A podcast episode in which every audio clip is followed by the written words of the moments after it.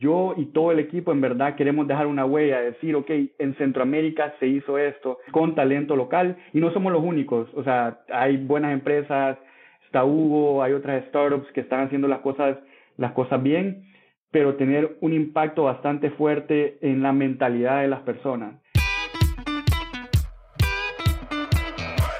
Hola, soy Alex Galvez y esto es Fundadores, el podcast donde me dedico a tener conversaciones con fundadores de startups latinoamericanas para deconstruir sus experiencias, su historia, sus errores, sus aciertos y así encontrar los aprendizajes, herramientas e inspiración que tú puedas aplicar en tu día a día. Bienvenido. Hoy estoy con Gabriel Gutiérrez, CEO y cofundador de Cubo, un dispositivo para aceptar todas las tarjetas de crédito desde tu celular, enfocado en Centroamérica. Hablamos de su paso por Uber y cómo llegó a ser general manager desde una temprana edad y aprovechó su oportunidad. Me platica de su decisión de emprender y sobre todo por qué decidió crear Cubo por y para Centroamérica. Hablamos de cómo conseguir el mejor talento y convencerlos de que se sumen a una startup en etapa temprana, además de la importancia de crear talento para que construya empresas para la región. Espero que disfrute esta plática con el mismísimo Gabriel Gutiérrez. Gabriel, bienvenido a Fundadores. Alex, qué bueno estar contigo. Ya teníamos rato de no conversar. Sí, un gusto tenerte por acá. La verdad es que me encanta, me encanta lo que están construyendo en, en Cubo. Ay, gracias por la invitación. En serio, súper contento de, de, hacer este podcast y te cuento que esto es anecdótico, pero bueno, ya voy a comentar, pero trabajé en Uber, estoy media trained, pero nunca he hecho un podcast, así que es la primera vez que lo hago. Buenísimo, buenísimo, qué bueno. Mm. Me encanta cuando es la primera vez de las personas. Mm. Me gustaría primero, para entender un poquito más tu historia, ¿cómo fue que, que llegaste al mundo de la tecnología y, y en específico a, a Uber? Mira, bueno, tomando un paso atrás sobre mi historia, yo soy salvadoreño, nací y crecí en El Salvador y tuve la oportunidad de ir al colegio francés y eso hizo que estudiara la carrera en Francia, viví como 10 años en Francia y nunca pensé que iba a ser emprendedor y tampoco soy la persona más tecnológica, o sea, la gente se burla un poco de mí de que todavía hoy en día en el 2022 tengo un iPhone 7, si ves en la curva de early adopters definitivamente yo, yo no estoy ahí, pero bueno, estudié en Francia, empecé a trabajar en consultoría y la vida me llevó por estos caminos que luego me encantaron. Entonces, Primero empecé en Bain, estuve un par de años, buena escuela, etcétera, pero yo no me sentía cómodo, no me visualizaba haciendo una vida en Francia. Imagínate poner el, el, el, ego de un consultor con el ego de un francés. Vivía en un mundo de egos y eso que yo soy mitad francés. Pero bueno, dije, esta no es mi vida, quiero regresar a Latinoamérica y quiero acercarme a El Salvador. Entonces, pues no era tan fácil dejar la consultoría, regresar a El Salvador inmediatamente. Entonces, empecé a buscar y encontré la oportunidad en Uber eh, que estaba contratando bastante. Esto era en el 2016, donde el boom de tecnología en Latinoamérica empezaba. Y nada, pues em, em, me, mudé a México, estuve cuatro años en Uber. Primero estuve en el equipo de estrategia para Latinoamérica, le reportaba al, a, a, la leadership de, de la TAM y luego pasé como gerente general de, de Uber para Panamá y el Caribe del negocio de rides. Y cómo conecté los puntos respondiendo a tu pregunta fue, la vida me llevó, o sea, yo no sabía que esa era mi vocación, yo no sabía que iba a ser emprendedor, pero pues el hecho de querer regresar a Latinoamérica fue el primer paso, luego ver el impacto que tiene la tecnología, o sea, ver a Uber, cómo creció, ver conductores generando ingresos, ver a la gente, tener un producto que todo el mundo te habla, ibas a una cena y todo el mundo me hablaba de Uber, ya sea para felicitarme o para pedirme que le resolviera un problema y que fuera soporte. Pero bueno, el, el punto es que yo dije, la tecnología tiene un gran impacto y dije, quiero emprender, y tengo una gran escuela, estuve más de cuatro años y ahí pues decidí dar el paso. Y un poquito regresando a Uber, pues te tocó un super crecimiento en, en Latinoamérica, ¿no? Digo, y, y en, a nivel mundial también Uber. ¿Cómo fue ver todo este crecimiento y también ver lo que era posible, ¿no? Creo que a veces en Latinoamérica pues no, no conocíamos, ¿no? Esto y no sabíamos que era, era posible esto y muchos en Uber vieron pues, lo que puede ser, ¿no? De una empresa que, que abrió y en pocos años creció enormemente por, por toda la región y por todo el mundo. Sí, mira, ahí fue impresionante, creo que ahí eh, eh, que es una, una startup con un gran product market fit, eh, hay una necesidad muy fuerte de movilizarse y esto a nivel global. Ya luego, bueno, hay eh, Uber tendrá su reputación o en ciertos mercados pues se verá de diferentes maneras, pero en general en Latinoamérica sobre todo hay una necesidad muy fuerte de movernos y mm, eso lo puedo decir porque es público, en aproximadamente en el 2018 Uber era lo digo el 2018 porque eran los números que salieron, pero Uber era, Latinoamérica era la región más grande de Uber en el mundo en cantidad de viajes y también de las más rentables. Y es porque hay una necesidad. Y vimos eso y vimos como, digamos, emprendedores tech, cómo las diferentes palancas hacen crecer el producto. Cada vez íbamos mejorando en el onboarding de los conductores, en seguridad, un enfoque muy, muy fuerte en seguridad, sobre todo para la TAM y, vimos, ok, está esta plataforma en Estados Unidos, cómo se adapta al contexto y el product market fit en realidad fue, fue impresionante. Y, un poquito cuando, pues el tiempo que estuviste de General Manager, eh, que eras eh, pues, relativamente joven, ¿te acuerdas un poquito justo cuando empezaste General Manager y estos sentimientos de, de tener esta responsabilidad y, y, todo eso de la región, o sea, de Centroamérica? Sí. Mira, ahí primero quiero empezar por qué fui a, Panamá y el Caribe y en general a Centroamérica. Yo hice un poco lo opuesto de lo que hace la mayoría de la gente. O sea, si lo ves, yo estaba en Bain, en Francia, en París.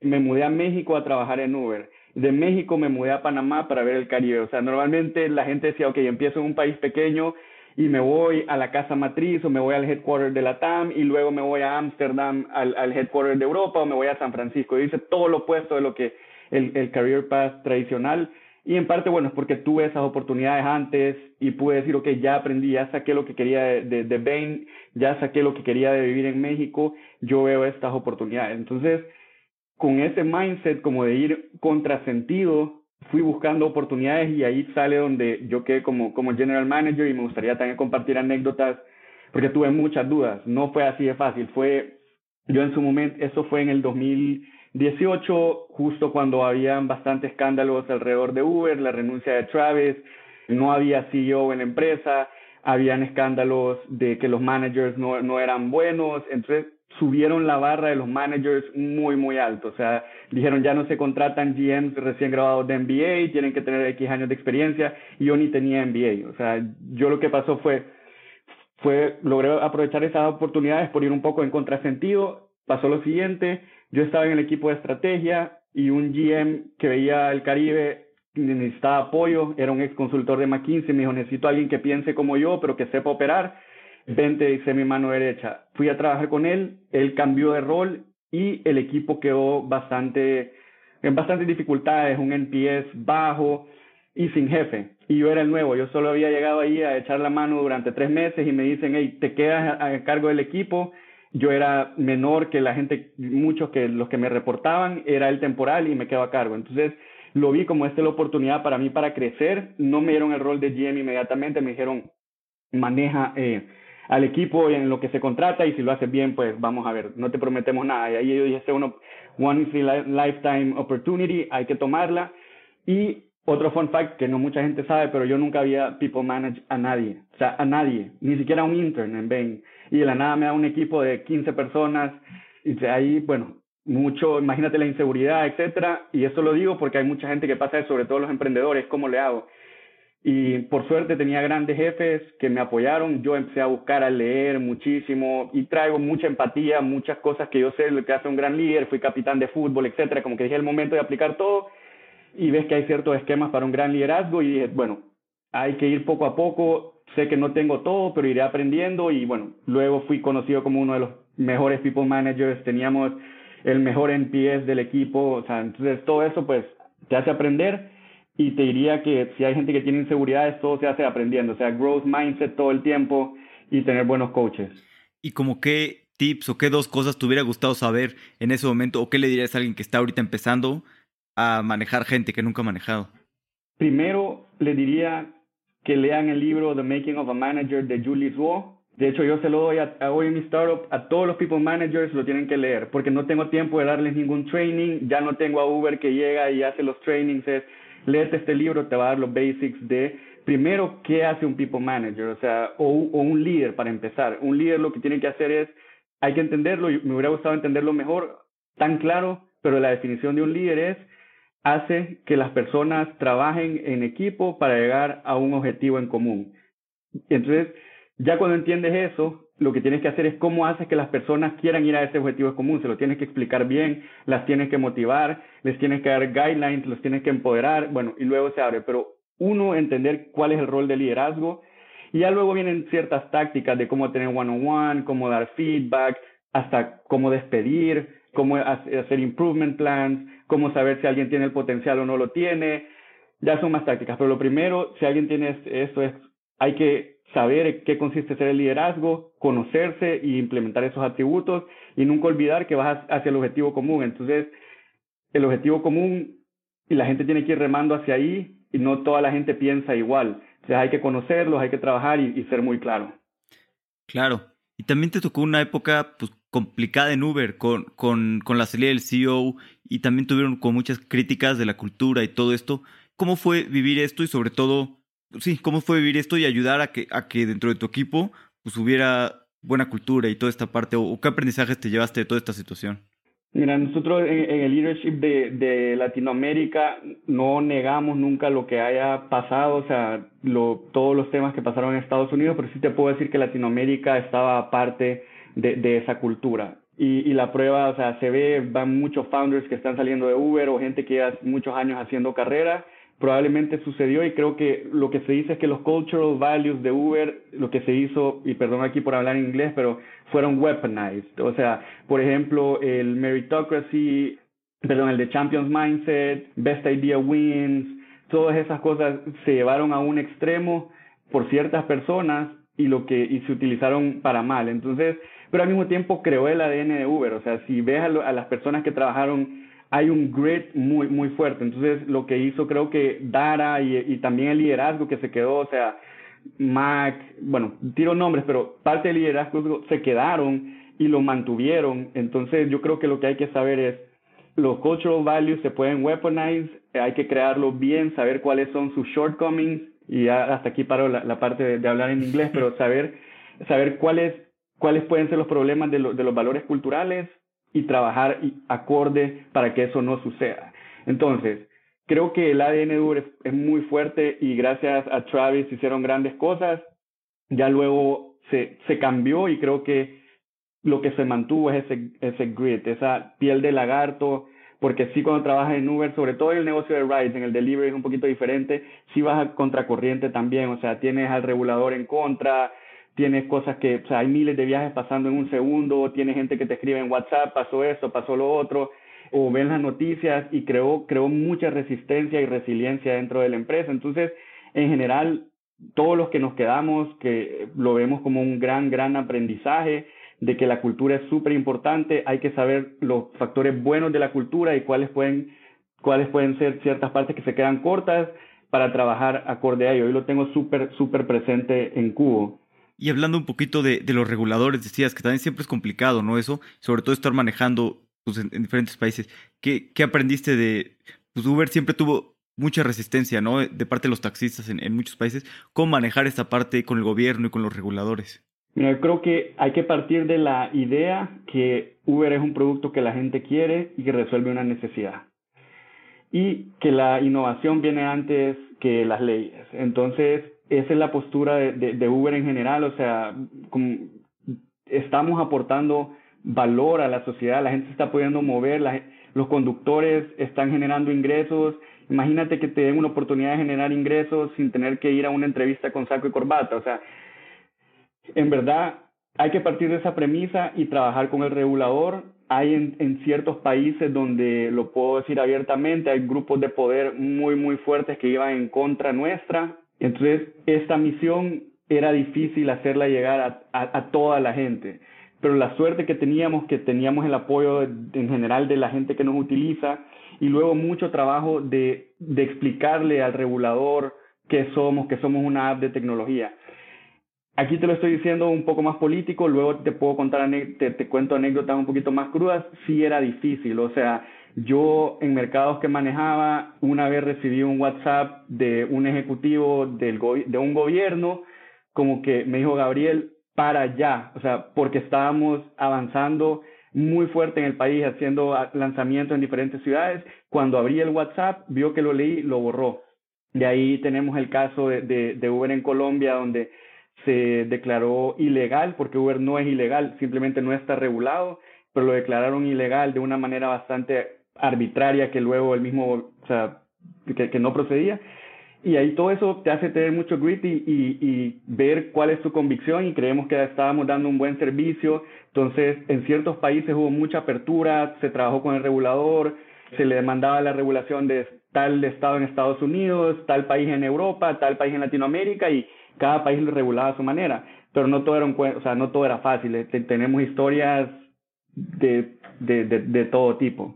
Sí, me imagino. Y sí, seguro pues, mucha resiliencia trabajando en, Uber, sobre todo esas partes. Y luego también pues, les tocó la pandemia, ¿no? Que me imagino que, que debe ser muy complicado que de repente, digo, subió la parte de, de food delivery, pero la parte de ride hailing, pues se te va a casi cero, ¿no? En, en, en pocos días. ¿Te acuerdas un poquito de cuando empezó la pandemia y el sentimiento de, este, pues que se respiraba? Sí, mira, fue, fue bastante difícil porque Sí, pues, me, me, me traer recuerdos, pero te voy a llevar a mi día a día en ese momento. Era, empieza la pandemia, los gobiernos poniendo toques de queda o que se clausuraban las ciudades y nosotros, ¿qué hacemos? O sea, pagamos, o sea, no hay movilidad, pero al final la gente de la primera línea está utilizando Uber, lo vemos saliendo de los hospitales a las 11 de la noche. También cómo aseguramos la seguridad de los conductores, qué features podemos hacer. Y salió un decreto por aquí, que se inventaban de a partir de mañana no se puede hacer tal cosa, nos aplica, no nos aplica, hablando con abogados, reunimos todo el equipo, con línea directa a los gobiernos, qué hacemos con Uber, cómo los podemos apoyar, y eso fue, te diría al principio, durante un mes no parar, y en toda Latinoamérica, y, y comparando entre GMs, qué salió en Chile, qué salió en Argentina, en Colombia, México, nos reuníamos y también obviamente pues de Estados Unidos nos apoyaban para entender cómo era la mejor manera de, de ayudar a, los países.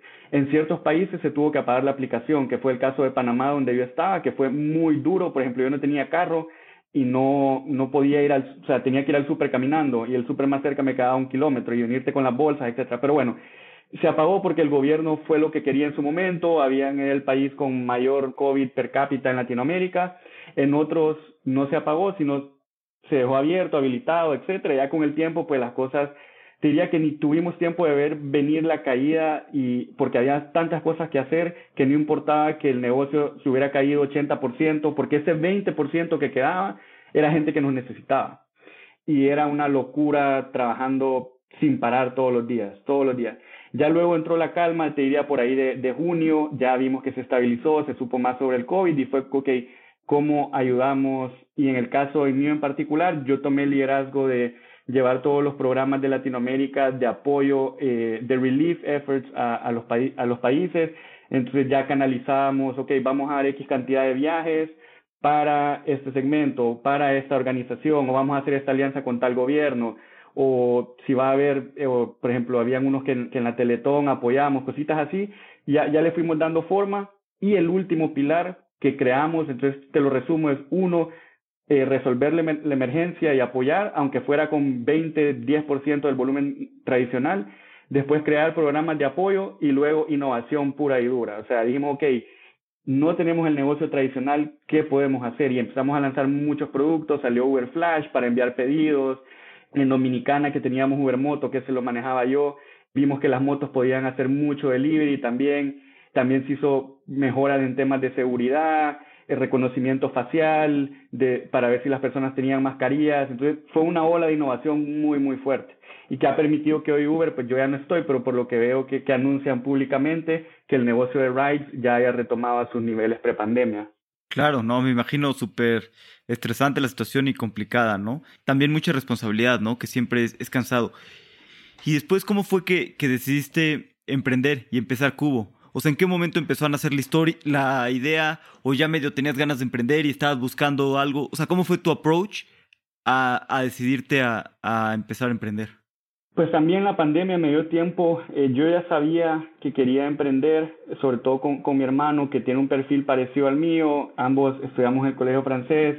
Él también estudió en Francia, solo que él fue más banquero de inversión. Estuvo 10 años en Morgan Stanley en Nueva York.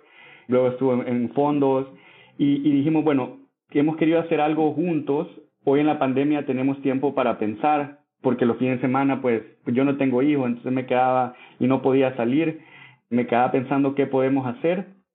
Y dije, empezamos a evaluar miles de modelos y algo importante que yo quería era emprender en Centroamérica. O sea, si ves, como te comenté, hice lo opuesto Y yo quiero emprender acá, pero no es fácil por si quiero ser una empresa venture backed, el TAM, la población, el PIB de los países es inferior a países como México o, Brasil. Entonces empezamos a cuestionarnos. Esa fue una, ¿qué, ¿qué modelo se puede hacer de que sea lo suficientemente grande para tener un gran impacto y que podamos crear las bases en la región de Centroamérica y en particular en El Salvador. Segundo, que tuviera un propósito bastante fuerte. Yo no me veía, yo me muevo mucho por propósito y no lo digo solo por decirlo, o sea, yo estuve cuatro años en Uber y nunca me metí a Uber Eats, nunca. No porque tenga algo malo, simplemente a mí no me mueve el producto. Entonces dimos que hay algo que creamos que nos mueva y que tiene impacto. Entonces vimos miles de modelos de negocio y también que fuera ejecutable, que no fuera un neobanco que hay que aplicar a licencia bancaria en no sé cuántos países. Y vimos que el modelo de Clip en México, de Stone en Brasil, nos pareció muy bonito. O sea, tiene una componente apoyar a las MIPIMES, que son el 99% del parque empresarial de los países, para que a las MIPIMES para que puedan aceptar pagos con tarjeta. Se empieza con un punto de venta, un post, datáfono, como lo llaman en cada país, y se crea una relación comercial con MIPIMES, con emprendedores, y eventualmente se le van dando más servicios. Entonces, identificamos el modelo que nos encantaba y hoy que lo estoy ejecutando me absolutamente fascina el lado de salir a la calle, ver a los comercios que transaccionan. Entonces, en la pandemia fue que vimos todo eso, pensamos y después yo me sentí listo para renunciar y dije, bueno, vamos a levantar capital, montamos al equipo, etcétera. Pero nace, te diría, atando cabos y con una un interés de, de, traer tecnología que si, si no fuera por nosotros no vendría, porque a estos países ya voy a entrar más a detalle, pero se quedan por detrás en, en ciertos aspectos tecnológicos. Sí, sin duda es, es difícil. La, la, dificultad de Centroamérica es que, como bien dice, el mercado es mucho más chico, entonces para los fondos no es tan interesante, ¿no? una empresa que, que, esté en Centroamérica. Y te acuerdas un poquito, eh, antes de este modelo que eligieron, ¿qué otras ideas o opciones exploraron? ¿Qué otro tipo de modelo de negocios se les ocurrió? Mira, vimos vimos miles de, modelos. Creo que, y te voy a decir segmentos que yo creo que, que tienen una gran oportunidad de disrupción, pero no es tan fácil ejecutarla. Las remesas, o sea, el 20% del PIB de Centroamérica y el Caribe viene de remesas. Pero bueno, es un segmento súper regulado, hay mucha exposición al lavado de dinero, no, es tan fácil. Y eh, la brecha digital a físico se rompe, hay, hay un eslabón en medio que dificulta la ejecución. Vimos remesas, vimos gift cards, vimos modelos de distribución B2B, eh, ¿qué más?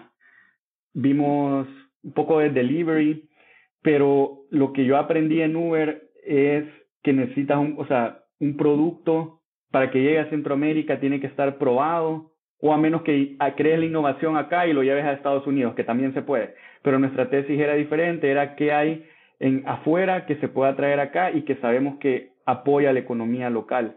Entonces, el modelo de, de, de Clip y Stone crea mucho, o sea, tiene mucho product market fit porque hay una necesidad latente. Y ya luego te cuento cómo fue la parte de inversionistas o, o la oportunidad que estamos viendo, pero hicimos el barrido de muchos segmentos, y otro aspecto, hicimos una matriz, básicamente, si te simplifico cómo pensar en tecnología, por si alguien que nos escucha de algún país pequeño es, o tienes una tecnología global, que es Facebook, Google, que Netflix, Spotify, que no importa dónde estés, te van a escuchar, o creas una tecnología semi-global, que es el caso de Uber. Uber está en Estados Unidos, pero tiene un modelo de expansión donde básicamente la manera en que procesan los pagos y ponen las, los países, hay, hay feet on the ground, o sea, hay conductores, pero no, no, no hay necesidad de que haya un gran equipo. O sea, pueden, hay países donde no hay, no hay personas, de hecho, únicamente se habilita tecnología. Y luego está lo super local. Entonces, en esa matriz de tenemos que encontrar algo que sea lo suficientemente local para que no pueda venir un tercero tan fácil y los pagos cumplían eso. O sea, los pagos están regulados hasta cierto punto, los cross-border payments son complicados, Visa y Mastercard no, no están muy a favor de ese tipo de pagos hay que conectarse a, a los adquirentes que se llaman a los procesadores locales y el modelo de, nuestro es de distribución, o sea, hay que ir door to door a vender el, punto de venta. Entonces, es mentira que va a venir Square, que va a venir Clip por países fragmentados a crear toda esa estructura, que nosotros sí lo vamos a hacer porque tenemos que ir a comernos el mundo y esos países, mientras para Clip o Stone es más fácil lanzar una adyacencia, un nuevo producto en un país grande que ir país por país. Entonces, vimos todas todo esas ideas que te acabo de tirar así, que pareció desordenado porque así fue nuestro, nuestro, nuestro razonamiento y luego lo pusimos en papel y hay modelos que son globales, hay modelos que son local, que se llama, y hay modelos que son super locales. Y nuestro modelo es super local, pero con tecnología se vuelve mucho más escalable. Buenísimo. ¿Y qué dificultades tuviste, sobre todo al principio, de convencer a, a inversionistas de que, era uno, de que había, existía esta oportunidad grande en, en Centroamérica? ¿O cómo fue el proceso más bien? Mira, el proceso, como todo founder, y aquí si me escuchan, obviamente, pues hay muchos nos, y de hecho nos enorgullece el no, o sea, si ves en mi ADN y en general hay mucho de ir en contrasentido porque creo que ahí están las oportunidades y he visto cosas que poca gente ha visto, poca gente ha manejado tecnología a nivel de Uber en Centroamérica. Airbnb no tiene oficinas, Rappi solo está en Costa Rica, nadie lo ha manejado completamente, visto todo el espectro. Entonces, identificamos dos cosas principales. Uno, que Centroamérica, y ojo que no vamos a operar solo en Centroamérica, esperamos operar en países desatendidos donde no estén estos grandes players. Pero digamos Centroamérica para simplificar, es un mercado donde el ganador se lo lleva casi todo, por un lado, y por el otro es súper rentable porque hay menos competencia. Y como lo he visto, yo manejaba el país más rentable del mundo en Uber y eso sorprende a la gente. Uber sí es rentable, no en todos los países, pero el negocio de rides sí es rentable y el factor común era que no estaban peleando muy fuerte con Didi, con 99 o con Lyft o con Grab o con otro competidor. Entonces, no digo que es fácil, pero sí permite tener márgenes más interesantes porque no hay esa competencia irracional que suelen tener los mercados más grandes.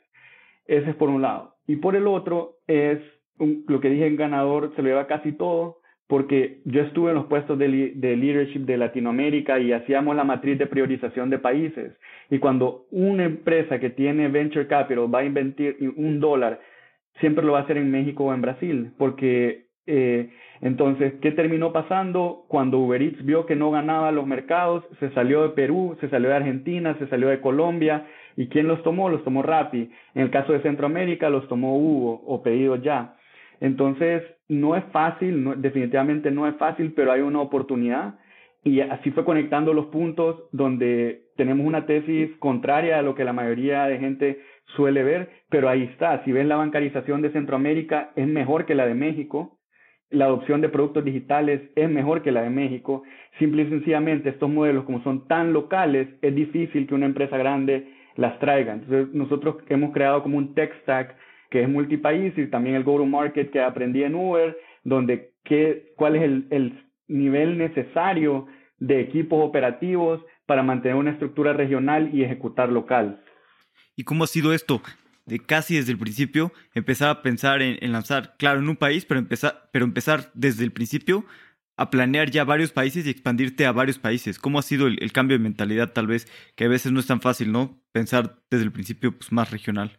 Mira, ha habido diferentes, bueno, para, está el cambio de mentalidad para investors y está el cambio de mentalidad para empleados. Te lo diría es soñar en grande, o sea, muy grande y, que los investors estén, sepan que estamos soñando muy en grande y también soñar en grande para los empleados que piensan que vienen, la mayoría está en El Salvador, aunque tenemos gente en México y en Costa Rica y decirles, hey, esto es el cultivo para expandirnos.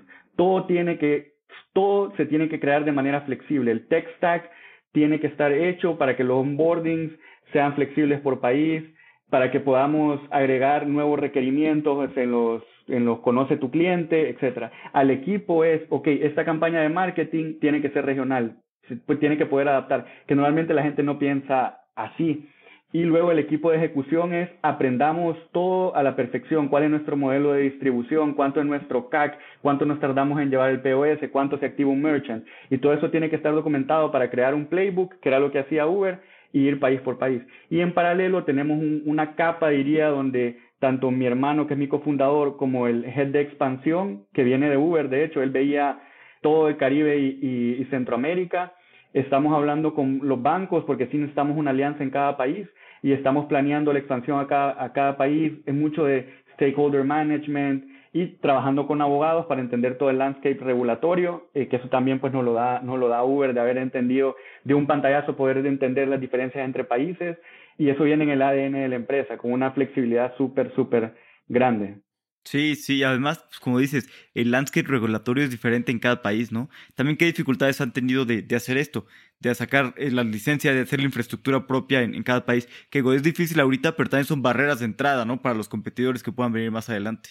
Totalmente, mira, cuando siempre que recibimos un correo duro de, de en, en términos de requerimientos, sobre todo por parte de nuestros partners que son los bancos, que nos mandan una lista infinita de cosas que necesitan, con apostilla, con no sé siempre nos hacemos forward entre, entre los tres y nos decimos, estas son las barreras de entrada. Y de hecho me está pasando, eh, hoy ya que estoy en el ecosistema, me he vuelto el experto en pagos en Centroamérica, eh, me buscan otras startups para saber y hasta he hablado con equipos de empresas que cotizan en bolsa de Latinoamérica para ver cómo manejamos ciertos temas. Entonces es un know-how muy particular, pero también esa es la barrera de entrada. O sea, por ejemplo, el dispositivo suena tonto, yo nunca lo había pensado, pero para que un punto de venta esté en el mercado se tiene que certificar localmente.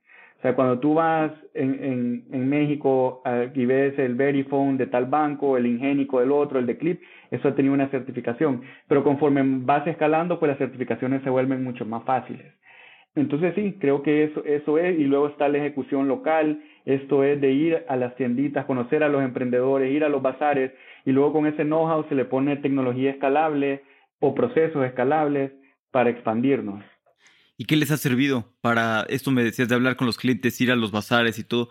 ¿Cómo han hecho su estrategia de crecimiento en, en los diferentes países?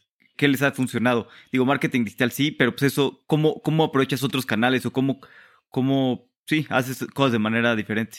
Mira, ahora estamos en fase inicial probando hipótesis. O sea, yo te puedo decir conocimiento de industria, también por, por, pues sí, porque vamos empezando y estamos probando. Pero este modelo tiene una componente que no, no hay que reinventar la rueda. Square lo hizo primero, Clip lo, lo está haciendo en México, Bold en Colombia, Stone en Brasil. Hay una componente digital bastante fuerte de, de awareness y de generar leads hacia ya sea la página web o hacia los vendedores digitales. O sea, que tenemos gente en WhatsApp, nosotros tenemos vendedores en WhatsApp porque el producto no se conoce tanto. Pero si tú ves Clip, ya te lleva directamente a su página web y ahí tú puedes comprar el punto de venta y te llega en 24 horas. Y siempre tiene que haber un acompañamiento. Al final somos latinos, desconfiamos un poco de la tecnología y WhatsApp, WhatsApp es el rey en Latinoamérica. Entonces, pero en función de la madurez del país, del producto, se pueden ir creando temas escalables. Luego está una componente de vendedores. Hay modelos en Colombia y en Brasil donde los vendedores son in-house, son de la empresa. En México es más revendedores como comisionistas.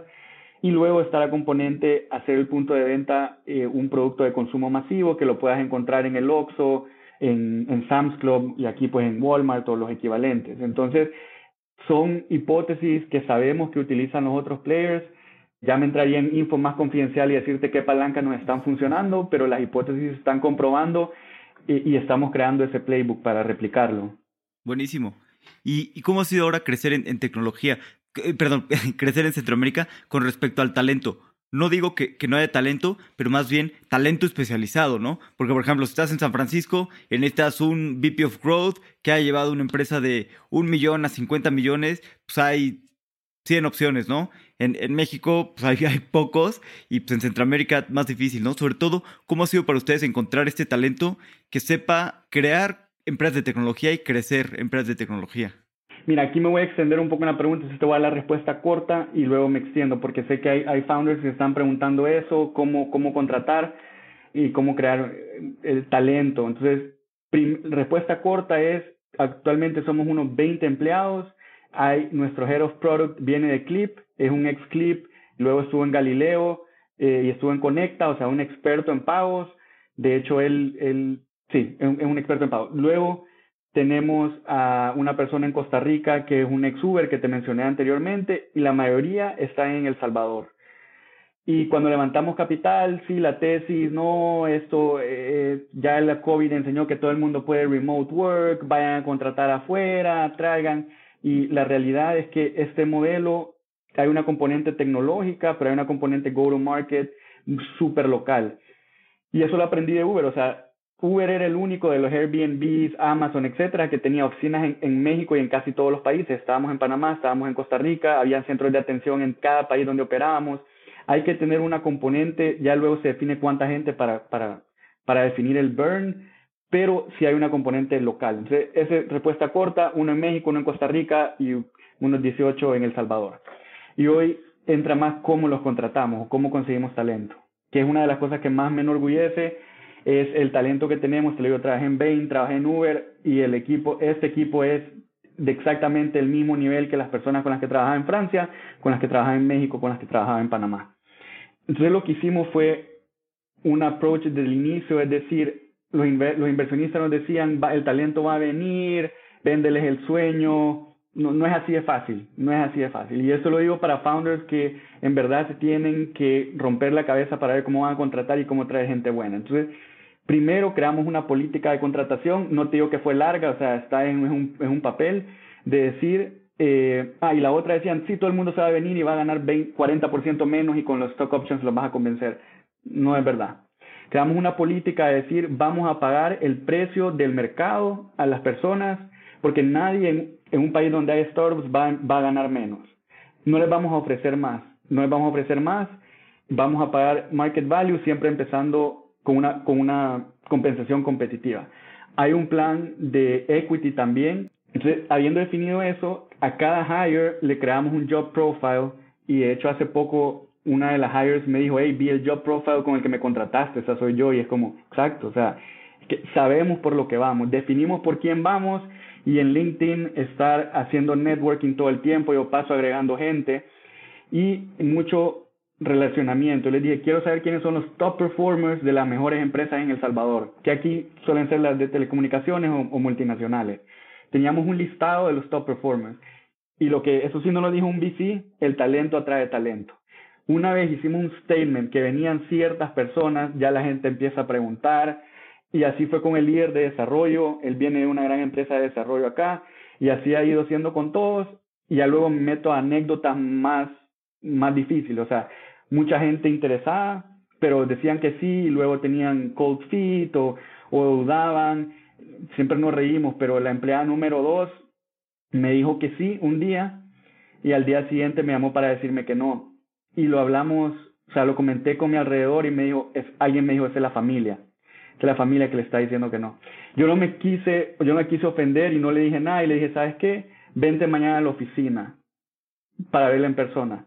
Y dio la casualidad que llegó a la oficina con la mamá. y básicamente era una recién graduada, top performer de la universidad, acababa de empezar a trabajar y estaba renunciando a un buen trabajo a los seis meses. ¿Y, y cómo la convenciste? Bueno, luego entendí todo el contexto. Estamos entrando en una fintech, su papá es, es auditor y su mamá es especialista en lavado de cumplimiento.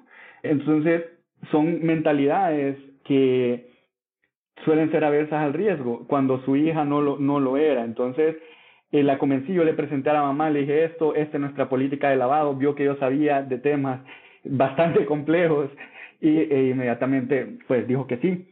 Eh, esa es una. Luego, nuestro gerente comercial, que él sí es alguien muy, muy, o sea, ya tiene varios años de experiencia y le dimos mucho grit, ha tenido becas, maestría, top performer, etcétera. Vimos que no, no, no lo podíamos convencer y otra política que tenemos es nunca vamos a subir afuera de lo que hemos puesto de rango. O sea, si la persona quiere más, es un no-go. O sea, gente que se mueve por dinero, no, pero pagamos competitivo, entonces que sea racional. Y a esta persona le dije, vamos a almorzar, vi que estaba muy entusiasmado y lo que necesitaba era el empujón, o sea, el, que alguien le, le...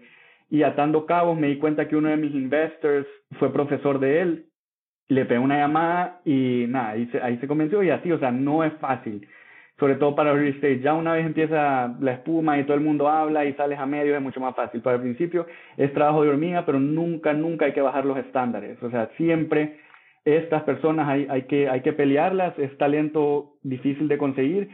Y cuando dicen no, nunca tomo la decisión yo de si lo vamos a pelear o no, nos reunimos y decimos vale la pena tratar de convencerlo y, y hay veces que decimos no, simplemente no, se deja ir y en el futuro si esta persona quiere pues se va a unir. Y así hemos ido tratando de, de, contratar y tenemos en verdad un gran, gran equipo. La pregunta es, en Series A, Series B, pues cuando ya tengas equipos mucho más grandes, pero también el producto va a ser más atractivo y debo decir que localmente sí hay talento, o sea, hay gente que ha venido de Uber, de Rappi, pedido ya está teniendo mucho impacto y las empresas tradicionales de telefonía o de distribución, pues ellos conocen la calle, entonces en nuestro modelo de negocios no hay nada mejor que como que contrates a alguien, no sé, de FEMSA o de, o de Grupo Modelo, o sea, saben los ins and outs de, de una operación local. ¿Y cómo convences al talento de estas grandes corporativos para que se unan? ¿Es más case by case o, o que te ha funcionado algo específico? Mira, primero se le ven los ojos, suena tonto decirlo, pero se le ven los ojos a la gente cuando hay interés genuino. En nuestro caso es muy importante sí enseñar la visión hacia dónde vamos, los riesgos también de trabajar en una startup y tener, tener las ideas claras y decir, mira, estamos empezando con esto, este es nuestro, nuestro plan general. A mucha gente yo le enseñaba el investor eh, pitch para que vieran eh, hacia dónde vamos y para que vieran también la confianza de que te estoy enseñando con lo que he levantado capital, los números de la empresa, etcétera, etcétera. Entonces, visión. Dos, tiene que haber un fit con la persona o un culture ad que dicen hoy sobre todo, que va a venir a generar valor cultural a la empresa. Entonces, cuando las personas se sienten que se van, ven con la visión y conectan humanamente conmigo o con la persona que los esté contratando, eh, así se da muy natural. Y todo el caso del Head of Product que hablamos de, estaba en Galileo, pero antes en, en, en Clip, antes de emitirle la oferta le dijimos viaja a El Salvador. O sea, vayas a conocernos porque nosotros no queremos contratar a alguien que venga y que, y que diga y después diga, no, está, no conozco el mercado y esté renunciando a los tres meses. Y antes de ofertarle, yo le dije, o sea, ni siquiera así te voy a ofertar, te quiero conocer en persona y también lo mejor para ti porque vas a renunciar a tu trabajo. Vente. Y se vino, conoció al equipo, estuvimos un fin de semana y fue como bastante obvio que, que le íbamos a hacer oferta y que él quería. Entonces, sí diría, tómense el tiempo, cuesta y lo bueno es que cuando uno como founder lo hace, la gente lo aprende a hacer la semana pasada uno de mi equipo salió a almorzar con un hire que queríamos, la persona terminó diciendo que no, no pasa nada.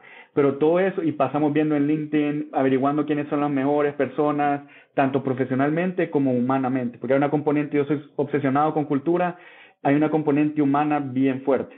Sí, total. Y aparte la cultura es muy importante, sobre todo en, en las etapas más tempranas, ¿no? Que es cuando estás construyendo esta cultura y después el tipo de personas que traigan pues, son los que van a traer a los siguientes. Si no construyes la cultura bien al principio, pues va a haber consecuencias muy graves en el futuro. Y, un poquito hablando de eso, ¿cómo construyes la cultura en un equipo pues, desde el principio y, en un equipo pequeño y de manera consciente?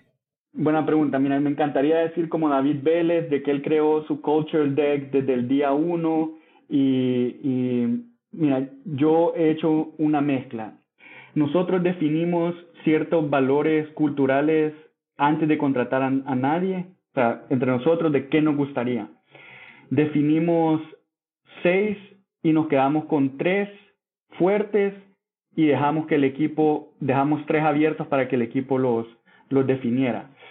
Pero nunca lo dijimos, solo le dijimos al equipo hay unos valores, pero no los vean, que se haga. O sea, en verdad ustedes lo van a definir Ojo, pero también teníamos como unas ideas atrás de eso para que nos guiaran a contratar, etcétera. Entonces, lo que estamos haciendo hoy es hacer el, el, el enlace o el match entre lo que definimos y la cultura que se ha creado. Ya tuvimos un workshop y eso también me ayudó, le agradezco a Uber. Hice un workshop que, hice varias veces un workshop que cuesta como 5 mil dólares. Hoy lo pude hacer yo, porque estuve en Uber y, y hoy fui el trainer. Entonces lo hicimos y los valores culturales que salieron entre lo que habíamos diseñado y lo que el equipo puso es 98% igual. Lo que nos queda plasmarlo ahorita es ya pasarlo un poco más marquetero, escribirlo con palabras eh, inspiracionales, pero los elementos están ahí, que son ownership, hustle, luego bastante enfoque en la transparencia y en la integridad, porque estamos en fintech, en el compañerismo y en el teamwork, Básicamente eso salen con diferentes palabras, dicho de, una u otra manera.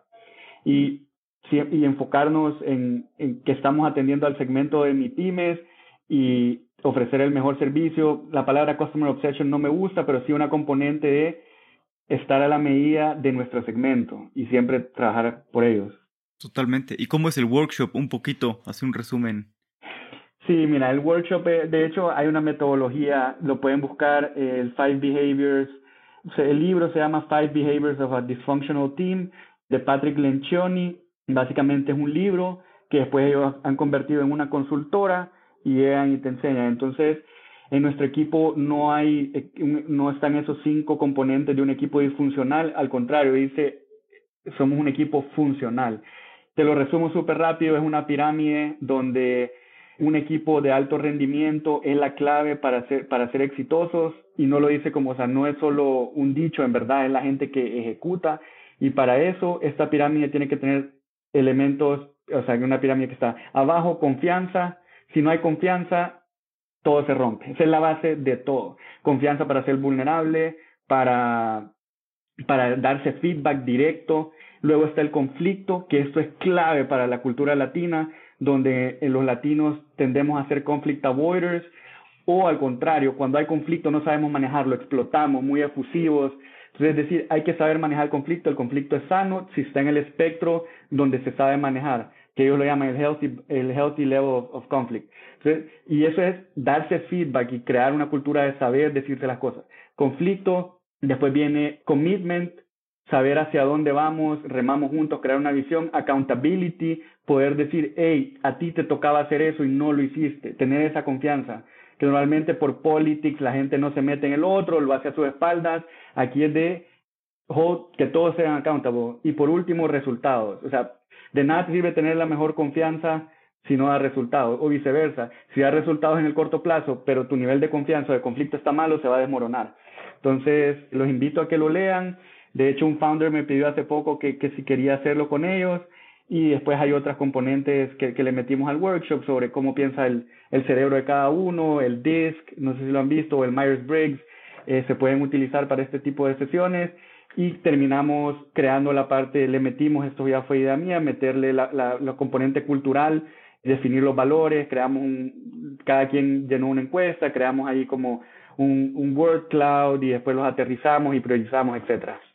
Buenísimo, súper bien, muy, buenos tips y interesante, me quedé con, con, varias cosas, por ejemplo, lo que decías de, del conflicto, ¿no? Que es importante, cierto nivel de, de confrontación más que conflicto.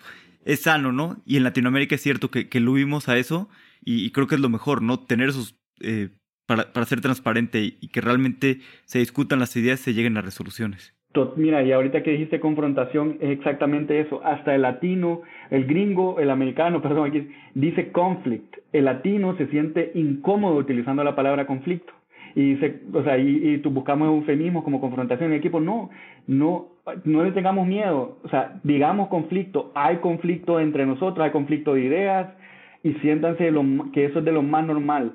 Y ha sido, ha sido bastante interesante. Totalmente, buenísimo. Vamos a pasar a la última parte, que son las preguntas de reflexión. Eh, las preguntas son cortas, las respuestas pueden ser cortas, largas o como tú quieras. Perfecto. ¿Cuál es algún libro que, que te guste mucho recomendar? Primero diría Astrophysics for People in a Hurry de, de Neil deGrasse Tyson. Lo súper recomiendo para conocer eh, temas del cosmos, la Tierra, por qué estamos aquí, cómo funciona. Yo estudié ciencia política, no sé nada de física, era lo, lo odiaba, y, pero hoy este libro y luego el programa Cosmos de, de Neil deGrasse Tyson y de Carl Sagan, lo recomiendo a las personas porque te hace poner todo en perspectiva, estamos aquí, estamos en la Tierra y a veces también hasta te hace, te hace tener muchísima humildad. La Tierra va girando en el espacio y pues al final tendemos a sobredimensionar nuestros problemas y en realidad hay que vivir el presente, aprovechar que, que existamos es una casualidad de miles de cosas que pasaron en el momento. Entonces, sí, Astrophysics for People in a Hurry les va a abrir, les va a crear las bases de entender el universo que a mí me ha encantado. Y para los founders también que escuchan una más de negocio, recientemente leí Super Founders, eh, básicamente un estudio que ve con data empírica qué hay detrás de los founders que han logrado crear unicornios. Lo súper recomiendo porque en este mundo de venture capital hay reglas, pero también hay mucha, mucho ruido. vas a una reunión, un fondo te puede decir esto y que es completamente lo opuesto con este fondo. Y como founder uno tiene dudas. Entonces, no es que este libro le va a resolver las dudas, no, pero te da cierta seguridad sobre ciertos temas para que en verdad digas, ok, no, esta es mi convicción y te crees tu propio pensamiento. Y lo otro es que explica muy bien cómo piensa la gente de Venture Capital. Entonces, al final como founder tenemos que vender nuestra visión y tenemos que saber cómo piensan esas personas para que compartan la visión. Entonces, lo veo un libro súper completo que, que me gustó bastante. Buenísimo, súper bien. ¿Qué creencia o hábito has cambiado en los últimos cinco años que ha mejorado drásticamente tu vida? Dormir. Dormir, eh, un poco de contexto acá, si a alguien le interesa el tema de peak performance, pueden buscar, básicamente es una filosofía de que te tratas como profesional, como un atleta, nuestro cerebro es nuestro músculo, y yo no lo tomo al extremo, o sea, no soy la persona que está así obsesionada con su well-being, pero sí te da ciertos conceptos. Entonces, y uno de los conceptos clave, yo dije, ok, yo corro maratones, pero nunca voy a correr un triatlón ni un Ironman. Yo como bien, pero nunca me voy a hacer vegano o voy a cambiar por completo. Entonces, dentro de los elementos te dice que hay que comer bien, hacer deporte, tener esparcimiento. Entonces, yo lo que hice es, de estos elementos, lo que yo sí puedo tomar al pie de la letra es dormir. Y la gente se sorprende, pero cuando yo me siento muy cansado y no tengo reunión a las 8 o a las 9 de la mañana, yo no pongo despertador.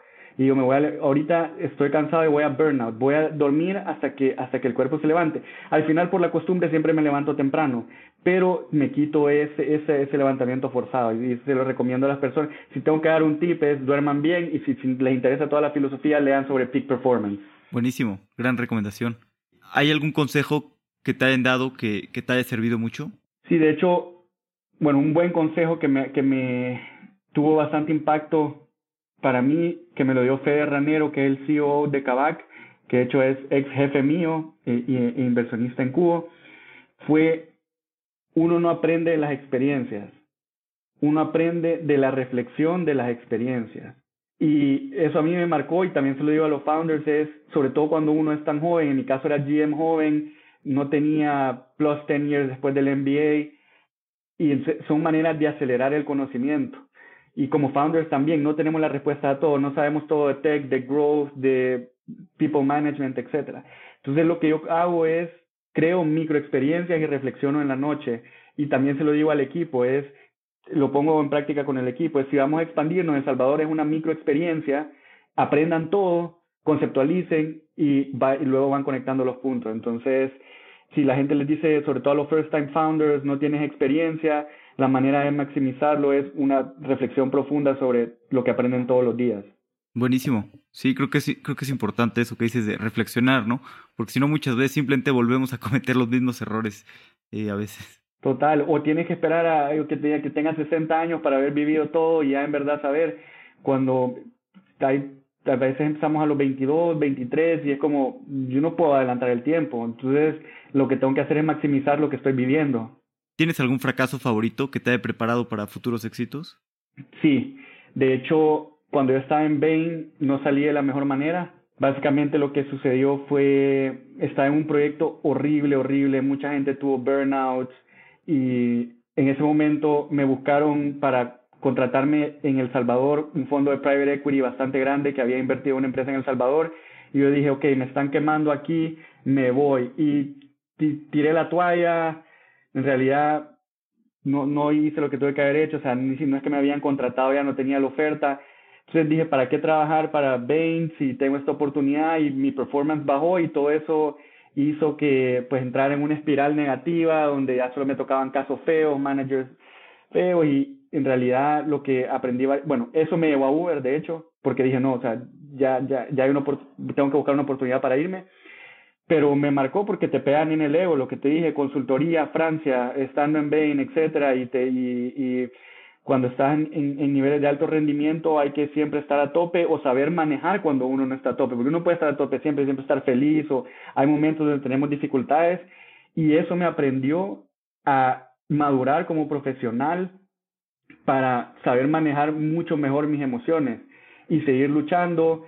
Esa es una. Dos, eso sí lo agradezco, me creó un drive por probarme a mí mismo que podía llegar a otros niveles que eh, eh, es la base de lo que soy. O sea, son esos golpes que al final no pasa nada. Cualquiera te dice en consultoría es difícil, bla, bla, pero para el ego de un consultor es también difícil mencionarlo. Entonces, a mí fue, fue, un, fue un gran, gran aprendizaje. Y, para ustedes en, en, Cubo, ¿qué sería éxito en, el futuro, en los siguientes 5 o 10 años?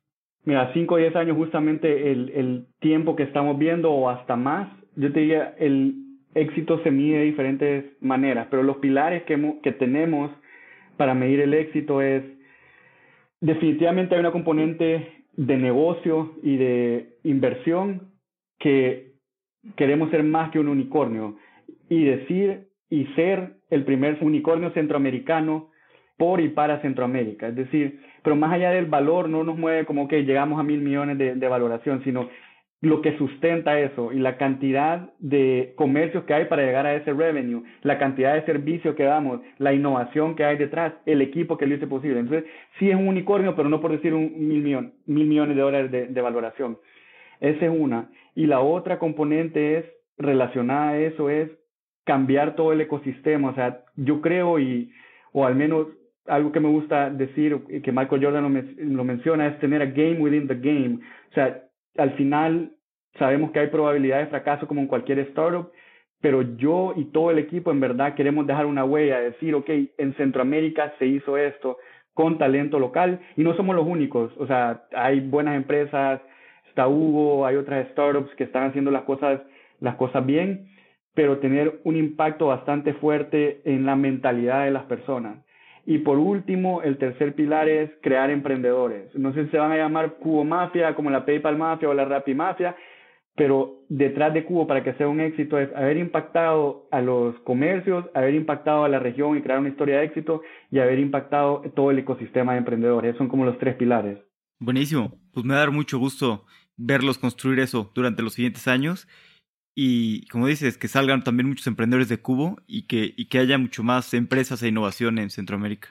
Totalmente, eso, se, eso se, en verdad me mueve y como te dije, he ido al revés del, del, del, del trayecto tradicional, pero hay grandes oportunidades y hay que crear impacto. Gracias por escuchar. Y si te gusta el podcast, en serio me ayudas mucho con 5 estrellas en Spotify. O mejor aún, si se lo recomiendas a un amigo.